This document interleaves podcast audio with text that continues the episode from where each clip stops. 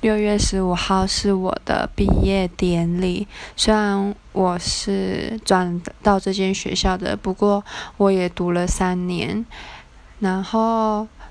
在参加毕业典礼的时候，因为我是我是转学生，然后其他转学生都没有人想参加毕业典礼，所以我在班上就是跟同学没什么互动。不过跟老师们倒是蛮有互动的，然后老师就一直说我是什么很努力、很认真的学生，然后越来越开朗之类的，听了就很想哭，但是还好我还是忍住了。